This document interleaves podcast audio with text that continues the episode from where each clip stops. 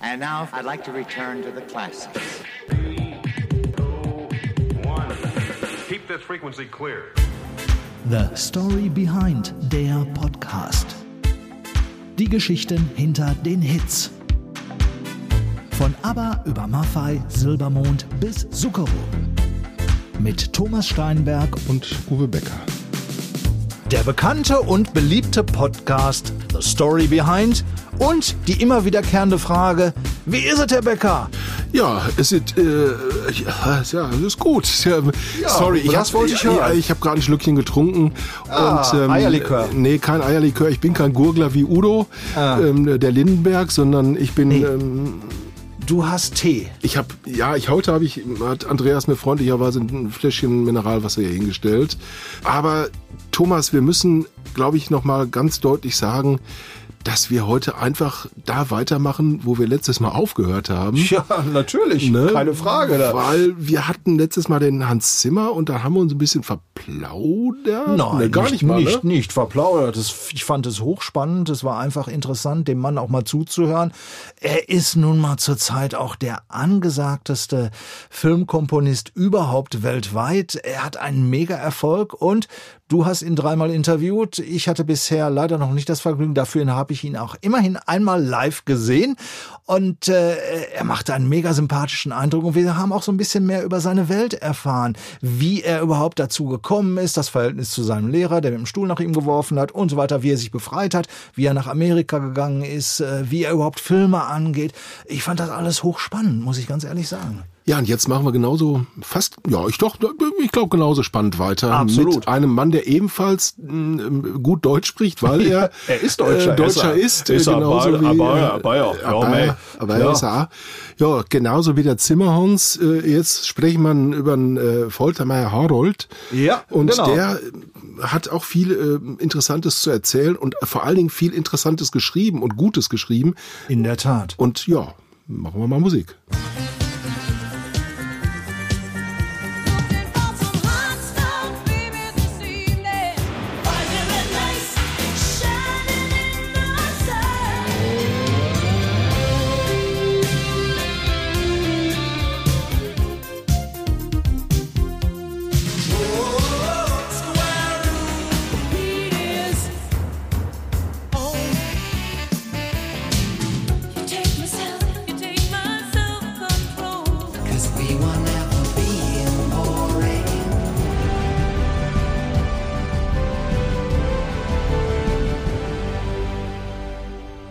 Wow, zehn Klassiker in 42 Minuten. Ich könnte jetzt ganz fies sein und sagen, Herr Becker, sagen Sie mir doch mal die zehn. Also voluminös äh, war's und Unglaublich, und, oder? Und, und, und klasse und ich kann zumindest Laura Brannigan kann ich dir sagen, äh, Self Control, Fire and Ice. Dann war natürlich mein Klassiker aus den 80ern Axel F äh, dabei, den ich nicht nur als Film geliebt habe, sondern habe mir natürlich sofort die Moxel Single, wie der äh, Foltermeier Harold Song wird, habe ich mir die Moxel Single direkt besorgt und gekauft und ja, ich zähle jetzt fand- nicht alle zehn Nein, natürlich nicht, aber es viele war- viele kann ich. Und Donna Summer, Hot Stuff und so ja, weiter. und diese Songs hat der Mann alle geschrieben. Das muss man einfach so sagen. Er hat angefangen, äh, ja, dieses Medley bestehend aus zehn Klassikern. Midnight Express, da war er nur in Anführungsstrichen, das ist ja ein Giorgio Moroder-Track, äh, der Arrangeur, aber das war für ihn auch das Entree in diese Welt hinein zu äh, riechen und hineinzukommen überhaupt, in die äh, Welt der Filmmusik, der Popbranche, nach USA zu gehen. Hot Stuff, Donna Summer, das hat er geschrieben. And Ice, Marietta, One Hit Wonder damals zu der Zeit, hat er auch geschrieben. Top Gun Anthem, dafür gab es einen Grammy. Written by Harold Faltermeier. Natürlich auch Axel F. Square Rooms. Kennst du noch Al Corley damals? Halt, ja, Denver äh, Clan? Ja klar, da kenne ich Al Corley noch, ähm, aber danach kam auch von Al Corley nicht mehr viel Nee, äh, nee, es war auch, glaube ich, auch nicht so Ja, einer seiner Labor of Love. Auf jeden Fall ein Riesenhit. Al Corley damals hat Harold Faltermeier ebenso geschrieben. The Heat is on. Glenn Frey, der fand den Song übrigens auch nicht so toll. Von den Eagles. Äh, leider schon inzwischen verschoben. Er mochte dieses Bum, Bum. Das erinnerte ihn immer so an bajuwarische Blasmusik, was es ja im Prinzip auch war. Aber irgendwann konnte ihn Harold überzeugen, so hat er es mir mal erzählt. Und ja, es war ja auch nicht schlecht für Glenn Frey. Das war sein größter Solo-Hit außerhalb der Eagles, logischerweise. Ne? Dann natürlich Self Self-Control, ja, Laura Brannigan, ja, wunderbar. Die Künstlerin habe ich übrigens auch mal getroffen. Damals war eine unheimlich nette Frau, auch schon vor vielen, vielen Jahren verstorben. Ja, und Being Boring, Pet Shop Boys, das hatte man Harold zu der Zeit gar nicht zugetraut, ja, dass er die Pet Shop Boys produziert. Sie haben den Song zwar geschrieben, er hat mit ihnen gleich ein ganzes Album gemacht 1990, Behavior hieß es ja und zum Schluss noch einmal das Top Gun Anthem und zwar aus dem neuen, aus der neuen Folge von Top Gun und zwar Top Gun Maverick. Äh, dieser Song, der wurde geschrieben von Harold Faltermeier, Hans Zimmer und dieser unbekannten jungen Künstlerin, die wir ja, beim letzten Mal schon kurz erwähnt Gaga, haben. Was wir, nein, Lady Gaga, Lady ja sicher. Gaga, ja. Und, und die war's, diese unbekannte junge Dame, die jetzt aber, glaube ich, irgendwann auch mal ganz groß rauskommen wird. Ja, kein One-Hit-Wonder, so wie Laura Branigan hat, glaube ich, auch nicht mehr so viel gerissen danach. die hat, ne? die hat einiges gemacht, aber es stand natürlich alles im Schatten von Self-Control, im Original von Raff, einem italienischen Künstler. Auch eine tolle Version, aber die von Laura Branigan, die wurde halt von, von Harold ein bisschen, ja, Hit noch hitverdächtiger gemacht und es passte damals einfach alles Mitte der 80er Jahre und insofern verbindet jeder Laura Brannigan, die wie gesagt auch schon lange, lange leider nicht mehr unter uns weilt, mit diesem Song und wie gesagt für das Instrumental Top Gun Anthem, für das Original, hat er damals einen Grammy gewonnen. Äh, er hat sogar noch einen zweiten Grammy gewonnen und der Grammy ist ja gemeinhin der wichtigste Musikpreis der Welt. Warum eigentlich? No, ganz einfach zu beantworten, weil er der wichtigste ist.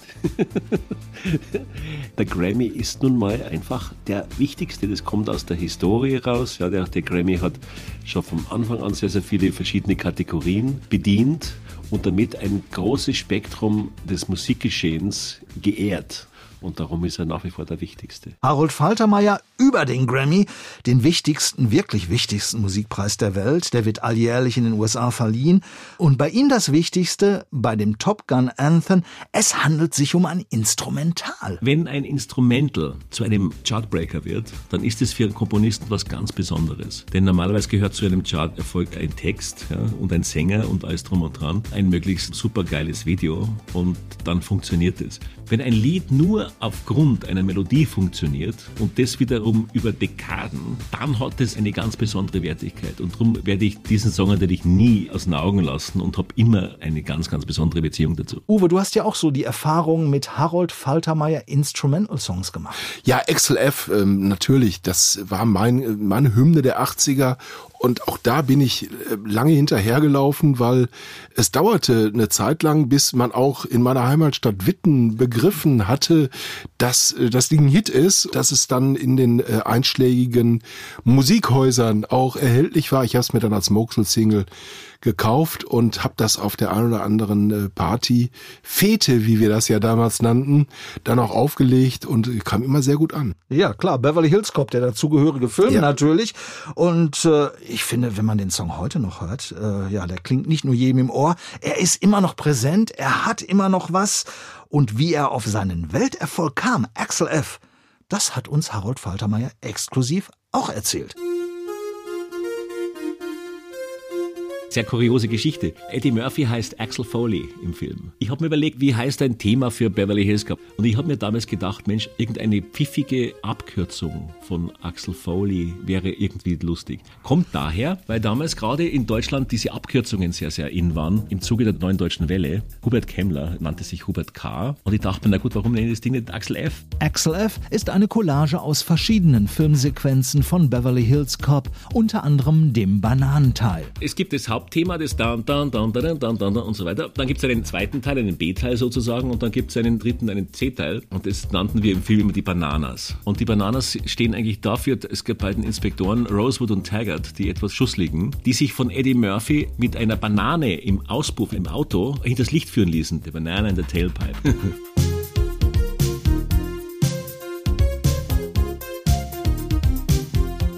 Mit Axel F. schaffte es Harold Faltermeier 1985 bis auf Platz 2 in Deutschland und Großbritannien. Die Coverversion von Crazy Frog kam 20 Jahre später in England und Frankreich 2005 sogar auf Platz 1 der Singlecharts. Hinter Crazy Frog steckten zwei DJs und Produzenten aus dem Ruhrgebiet. Ich Ich wurde gefragt, ob ich meine Zustimmung geben würde für eine neue Coverversion. Und dann haben wir die Macher des Crazy Frogs haben mir ein Demo zugeschickt. Und das Geräusch war eben dann dieses berühmte Ring, ding, ding, ding, ding. Dann habe ich mir das angehört, habe mir gedacht, na was soll das? Dachte mir, irgendwie ist es irgendwie hip. War aber nicht ganz sicher. Während Harold Faltermeier zweifelte und besagtes Crazy Frog Demo von Axel F. hörte, kamen seine beiden Kinder ins Studio. Daddy, was ist das? Sag ich, ja, das ist eine neue Version von Axel F. Die wollen das mit diesem Frosch machen. Und wie findet ihr denn das? Unglaublich cool. Mir hat es selber auch gut gefallen, muss ich ganz ehrlich sagen.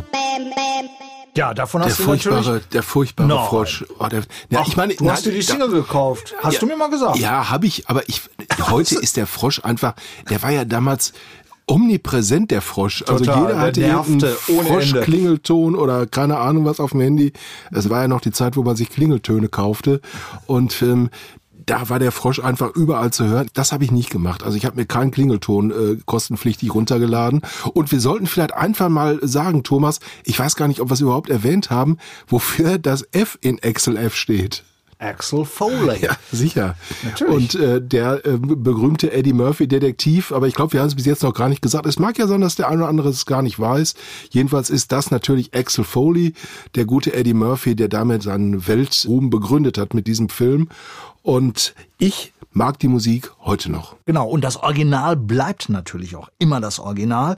Aber Harold Faltermeier, Harold F., der nicht für Foley steht, hat auch viele eigene Remixes von Axel F. gemacht. Ich habe so viele Versionen gemacht von Axel F. bereits. Es gab ja damals einen Axel F. 2000. Ich musste dann im Zuge des ersten Erfolgs von Axel F. in der ganzen Welt irgendwelche Remixes machen. Damals war es so, dass einzelne Clubs hatten ihre eigenen Remixe und ich saß also in London im Studio, in Paris im Studio, in New York im Studio und habe für alle möglichen Clubs spezielle Remixe gemacht. Und dann habe ich mir irgendwann gesagt, na, ich gehe nicht mehr ran. Ich mache das nicht mehr. Aber wer weiß, kann ja mal sein, dass ich mal doch, doch mehr damit rangehe. Das war ähm, die Remix-Story von Harold Foltermeier. Nee, Und es gibt Fol- natürlich auch, ja, äh, mei. das haben wir letztes Mal gar nicht erwähnt, denn da gibt's auch ein paar wirklich tolle Remixe dieser ähm, wahnsinnigen Songs, haben sich natürlich auch DJs angenommen, unter anderem von Fluch der Karibik und ähnlichem. Aber ehrlich gesagt, die Originale sind mir immer noch am liebsten. That's what I say. Genau das, was ich gerade gesagt habe. Äh, kommen wir noch mal kurz zu den Grammys zurück, weil äh, Harold hat ihn ja zweimal gewonnen. 1986 für den Soundtrack zum Film Beverly Hills Cop und im Jahr 87 für den Song Top Gun Anthem aus dem Kinoklassiker Top Gun. Er war der erste deutsche Grammy-Gewinner im Pop-Rock-Bereich. Äh, was ging ihm damals eigentlich durch den Kopf, als sein Name bei dieser legendären Veranstaltung vorgelesen wurde? Das ist ein Glücksmoment, den kann man sich nicht vorstellen. Das ist also ein Freischaufeln von Adrenalin und Endorphinen, das ist unbeschreiblich. Ja. Und dann stehst du oben und ich habe dann schon ins Publikum geschaut und vor mir sitzt die ganze Phalanx der amerikanischen Musikindustrie. Quincy Jones, Stevie Wonder, Whitney Houston, Michael Jackson und das war sowas von groß, dass mir erst wie ich dann da hingeschaut habe, hat's mir die Stimme verschlagen. Und dann habe ich halt meinen Text noch runtergelesen und habe gesagt, schau bloß, dass du hier runterkommst, ich halte das nicht mehr aus. Ja, er hat es aber letztendlich dann doch noch ausgehalten. Er hat es auch ein bisschen genossen, hat er Ein bisschen zugegeben. ist gut. Also ich glaube, der hat es wirklich sehr genossen, so wie euphorisch, wie er gerade erzählt hat. Und er da auch hat richtig krochen Da hat es lassen. auch richtig krochen lassen anschließend wahrscheinlich. Aber das ist eben ganz unterschiedlich. Hans Zimmer hat es auch genossen, aber eben auf ganz stille Art und Weise. Mir sind allerdings auch die Leute sehr sympathisch, die sowas richtig feiern können und die richtig Spaß an sowas haben, weil es ist ja ein Ding für die Ewigkeit und äh, Harold Faltermeier hat von seinen Kindern erzählt, ja, und wenn er irgendwann mal das Zeitliche segnet, die Grammys, die werden die Blagen wahrscheinlich schon aufbewahren und irgendwo ins Wohnzimmer stellen und sagen, das war der Papa. Und nicht auf Ebay verkaufen. Nein, hoffentlich nicht. Nein, nein. Wie sieht Harold überhaupt den Unterschied Grammys damals, Grammys heute? Wenig Unterschied von damals zu heute, denn die Veranstaltung war und ist extrem glamorous. Es ist alles, was das Popgeschäft und das Musikgeschäft herzugeben hat, ist vor Ort. Also man wird nie eine solche Phalanx von Musikgrößen auf einem Haufen finden wie bei den Grammy Awards.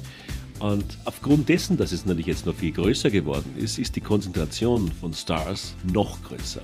Das ist vielleicht der Unterschied. Ansonsten, it was glamorous and it has been glamorous and it always will be glamorous. Ja, der Glamour-Faktor der Grammys, äh, der strahlt nach wie vor, weil sonst wäre es ja nicht der wichtigste Musikpreis der Welt, Uwe. Du stimmst mir zu. Ja, absolut. Ich denke mal, man sollte vielleicht auch beim Verla bei der Verleihung des Deutschen Fernsehpreises oder ähnlicher Geschichten sich ein bisschen an dem amerikanischen Beispiel, was das Thema Glamour angeht, da sitzen immer so so fürchterlich gelangweilte Menschen und äh, vielleicht würde einfach auch ein Moderator, der so ein paar Sachen raushaut, der ganzen Sache ein bisschen mehr, nicht nur Glanz verleihen, sondern auch ein bisschen mehr Spaß macht. Keine Namen. Genau, keine Aber wie Namen. gesagt, ähm, ja, Harold, Fal Harold, mein Gott, ich sag immer Harold, weil für mich ist er Ami. Er ist Harold Faltermeier natürlich. Aus Baltham. Aus, genau. Bei und der, München. Und der hat Spaß an der Sache und ähm, das freut mich. Ja, und äh, zwei Grammys hat er. Ja, ist da nicht auch noch der Appetit auf den dritten? Na klar, dritter wird man sehr gut stehen. Ich meine, wird man zum Beispiel auch wünschen, dass vielleicht eines meiner nächsten Filmprojekte auch für einen Oscar vielleicht wieder mal nominiert wird. Das würde ich natürlich auch sehr schick finden. Aber gut, ich meine, wo kann ich einen Grammy kriegen mit dem, was ich mache, mit instrumentaler Musik eigentlich? Ja gut, ein Song kann es auch schaffen, ja, gar keine Frage. Aber das Schöne, einen Grammy gekriegt zu haben für ein Instrumentalthema, ist für einen Komponisten und Interpreten gleichmäßig wichtig und gleichmäßig wertig. Und darauf bin ich schon sehr stolz. Und ich würde mir vielleicht wünschen, doch mal wieder für irgendein gutes Instrumentalthema, Theme from irgendwoher, ein Grammy zu kriegen. Ja. Ja, da darf er auch zu Recht stolz drauf sein, oder? Also ich finde, er sollte sich mit den Grammys jetzt zufrieden geben und sollte den Oscar ansteuern, weil der fehlt eben in der Sammlung und ist auch ein ganz schönes Püppchen, was er dann neben seine Grammys stellen kann. Und ich glaube, da kommt noch was. Der Mann ist ja auch noch nicht der Allerälteste, ne? Das ist in der Tat wahr. Ähm, die 70, das ist so ein gewisses Alter, aber da kann noch viel passieren. Und er hat ja auch wahnsinnig gute äh, ähm, Menschen, mit denen er zusammenarbeitet, ja. Und da müssen wir gar nicht so weit gehen. Ne? Du weißt, was jetzt kommt. Ich weiß, ne? ich weiß Da, da, was da, jetzt kommt. Jetzt kommt der Kai aus der Kiste, der äh, in diesem Falle Andreas Hötter heißt. Unser Studiochef. Unser Studiochef. Und es wird uns wieder jetzt keiner glauben, aber dieser Mann arbeitet seit über 30 Jahren mit Harold Faltermeier zusammen. Wolle man reinlassen? Wollen wir mal reinlassen? Also, äh, unser Mischpult bitte jetzt auf Autopilot schalten. Andi, äh, sei so lieb, komm einfach mal rüber und äh, ja, erzähl uns ein bisschen was darüber, wie der Kontakt mit Harold Faltermeier einst entstand und er hält bis heute an. Du hast ihn noch vor kurzem besucht. Also, ja, Ja, jetzt hallo. ist es soweit. Der Mann, mit dem Harold Applaus, den, Applaus, Applaus. Genau, den Oscar anpeilen wird, ist in der Tat unser Studiochef Andi Hötter. Und die berechtigte Frage zu Beginn, ich habe es eben schon mal ganz kurz formuliert. Andi, wie seid ihr damals überhaupt in Kontakt gekommen? Weil es ist unglaublich, das glaubt uns jetzt wieder keiner, aber es ist in der Tat wahr. Über 30 Jahre kennst du Harold. Ja, Tag, die Herren. Äh, ja, das ist wirklich 30 Jahre, 1988. Ähm, 34. Da sind schon 34 Jahre. Der Kontakt einfach ähm, Hartnäckigkeit. Ich war ein großer Fan von Filmmusik, schon damals. Natürlich Beverly Hills Cop. Und ich habe so lange seine Sekretärin genervt, bis die mir einen Termin gegeben hat. Und äh, dann habe ich gedacht, okay, wann soll ich denn kommen? Ja, morgens um 8 Uhr müssen Sie hier sein. Und Sie haben da genau zwei Stunden, weil der Gute arbeitet danach mit Diana Ross an einem neuen Song. Und äh, gut, habe ich gesagt, alles klar. Dann bin ich nachts ins Auto, bin da runtergefahren nach Baltham und stand da vor einem riesigen Tor dann und ja, wurde dann zur Audienz des Papstes, äh, meiner großen Ikone. Papst Harold der Erste. Papst Harold Erste. Und ich muss wirklich sagen, er hat sich dann auch wirklich eine Stunde Zeit genommen. Das war schon ein irres Gefühl. Er fand die Sachen schön, die ich gemacht habe und meinte nur zu mir, ja, wenn du mal Hilfe brauchst oder so, kannst du immer bei mir melden, das ist überhaupt kein Problem. Und so ging das dann los. Und so ist dann eine Freundschaft, richtig, würde ich wirklich sagen. Ich war sehr oft bei ihm unten äh, entstanden über die Jahre. Du, Andreas, da habe ich dann doch noch eine Frage zu der ganzen Thematik, die mich jetzt nicht loslässt. Wenn Harold Faltermeier Diana Ross zu Besuch hat und Andreas Hötter ist auch da, hat Andreas Hötter dann auch Diana Ross getroffen? Nee, leider nicht. Ich habe sie zwar gesehen, sie war unten im Studio und Harold hat sein Studio im Keller. Der hat ein fantastisches Kellerstudio, wie die meisten Studios. Äh, da war die gute Frau auch. Ich habe nur die Limousine draußen gesehen. Also, äh, aber sie war es wohl. Sie war wohl wirklich bei ihm, keine Ahnung. Das wäre auch eine Beziehung Ja. fürs Leben geworden, mit Sicherheit. zwischen Ja, stimmt. Ja. ansch- Anschließend hätte Andy dann ein Remake von Upside Down produziert und Zum Nile Beispiel, Rogers hätte sich dann gedacht, Ja. oi, das ist aber richtig gut, but it sounds German. ja, ich weiß gar nicht genau. Egal. Aber ja. Was, was habt ihr dann konkret besprochen damals? Was habt ihr zusammen gemacht? Ähm, da haben wir noch gar nichts gemacht. Äh, ich hatte halt eigene Songs komponiert und habe ihm dann auch immer wieder neue Sachen zugeschickt. Er hat mir sehr viele Kontakte zur Industrie verschaffen. Damals da habe ich mich sehr drüber gefreut, haben wir dann immer lockeren Kontakt gehabt. Und richtig produziert haben wir dann wirklich erst zehn Jahre später oder ja, fast 14 Jahre später haben wir die ersten Sachen gemacht. Mhm. Ihr habt aber auch einen sehr, sehr äh, bekannten Song von ihm, oder beziehungsweise du hast ihn geremixed ja. zusammen mit Harold. Ja. Äh, ich spreche von Fire and Ice, damals genau. ein One-Hit-Wonder von einer Dame namens Marietta. Marietta, ja. Und ihr habt den Song eigentlich auf eine ganz andere Ebene gehievt. Äh, wir ja. horchen einfach mal ganz kurz vorher rein jo. und äh, dann erzähl doch einfach mal ein bisschen, wie das damals so entstand.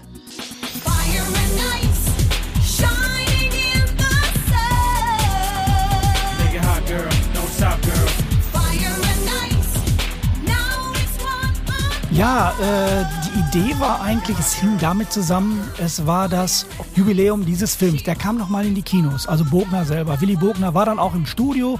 Ich besorgte zwei neue Sänger und wir haben eine ganz komplett neue Version von gemacht. Also wir haben auch von den alten Tapes nichts genommen. Wir haben reingehört in das Original, in die 24-Spur Master. Das war wirklich sehr spannend mal zu hören, wie sie damals produziert haben.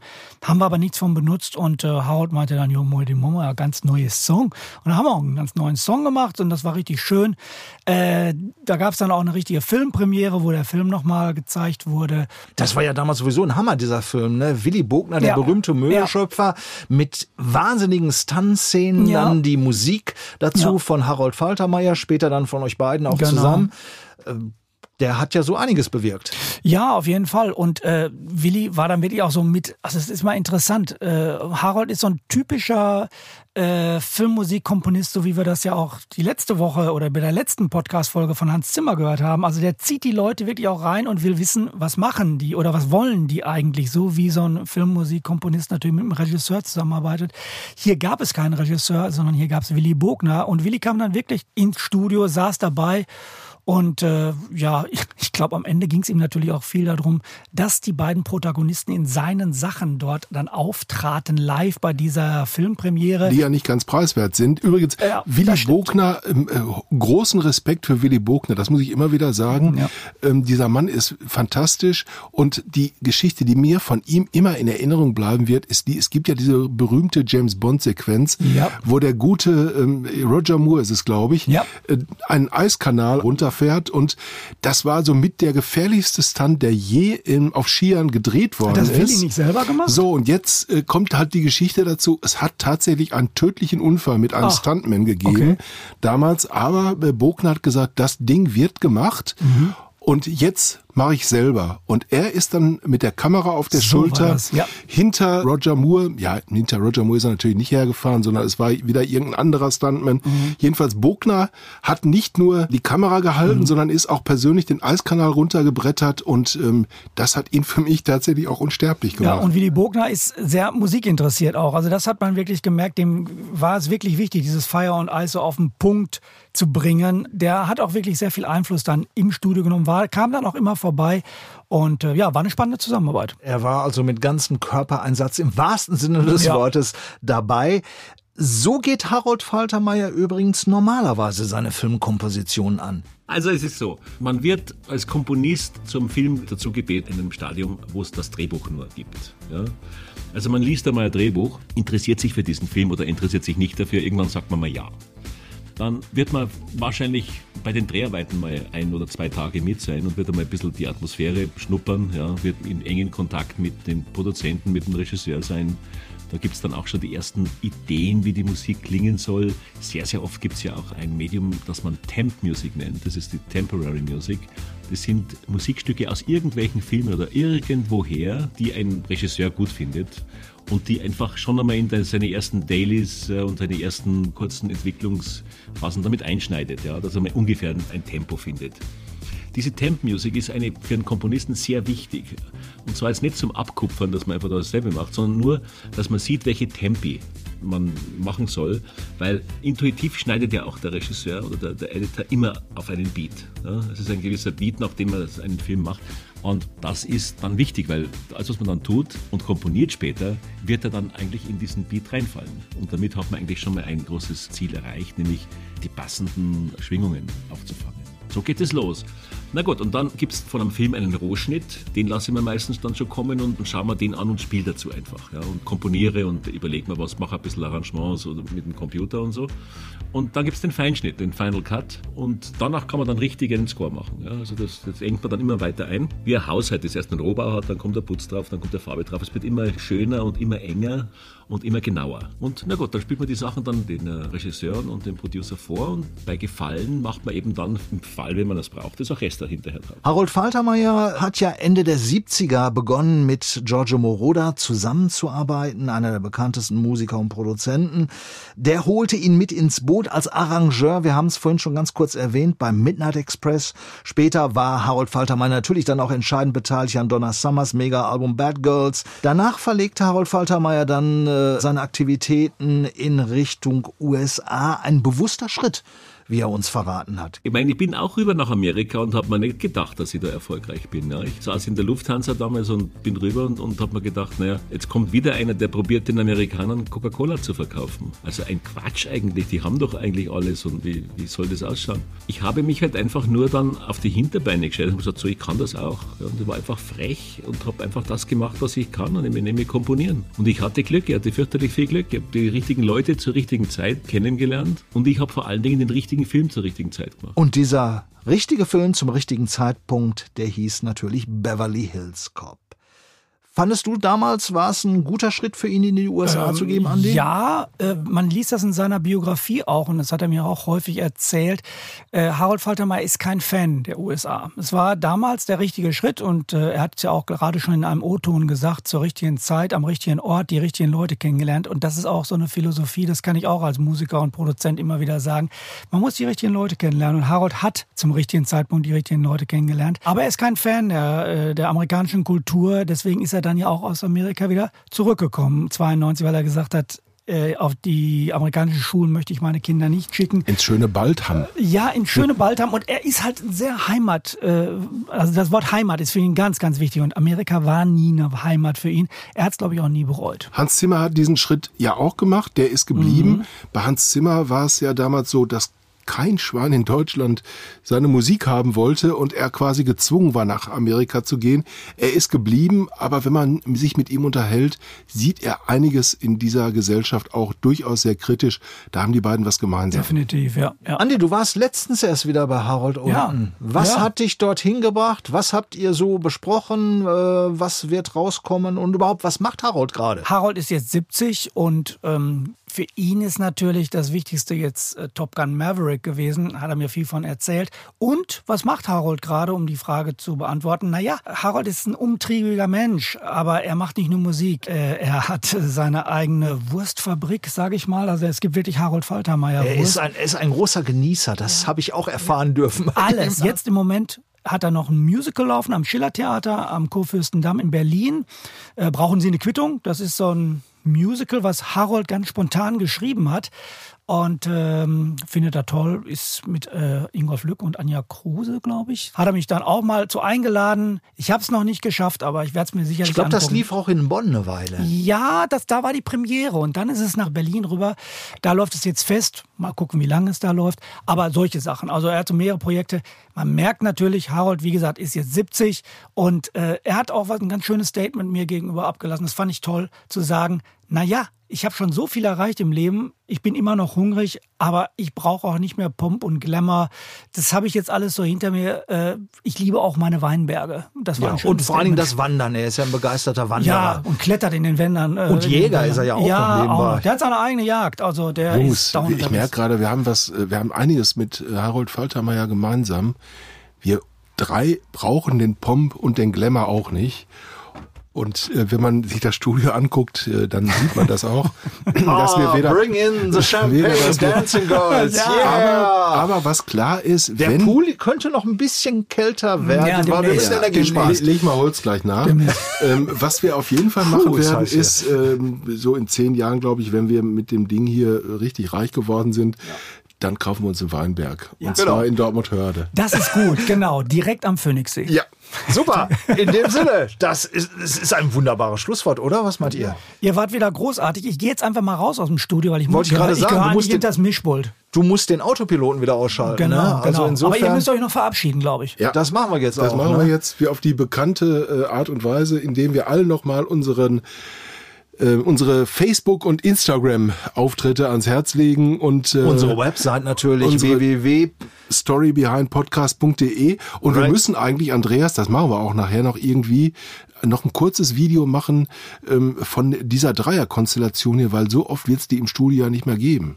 Genau. Äh, ich schlage vor, wir gehen jetzt gemeinsam rüber vors Mischpult, werden den Autopiloten namens Studiohund Tilda wieder nach Hause schicken und dementsprechend äh, gibt's jetzt von uns noch was zu sehen. Wir sagen danke, Ciao. dass du dabei warst und äh, danke auch fürs Zuhören und beim nächsten Mal verraten wir noch nicht, was kommt, weil ist ja noch ein bisschen hin, ne? Lasst euch Sinne, überraschen. Jo.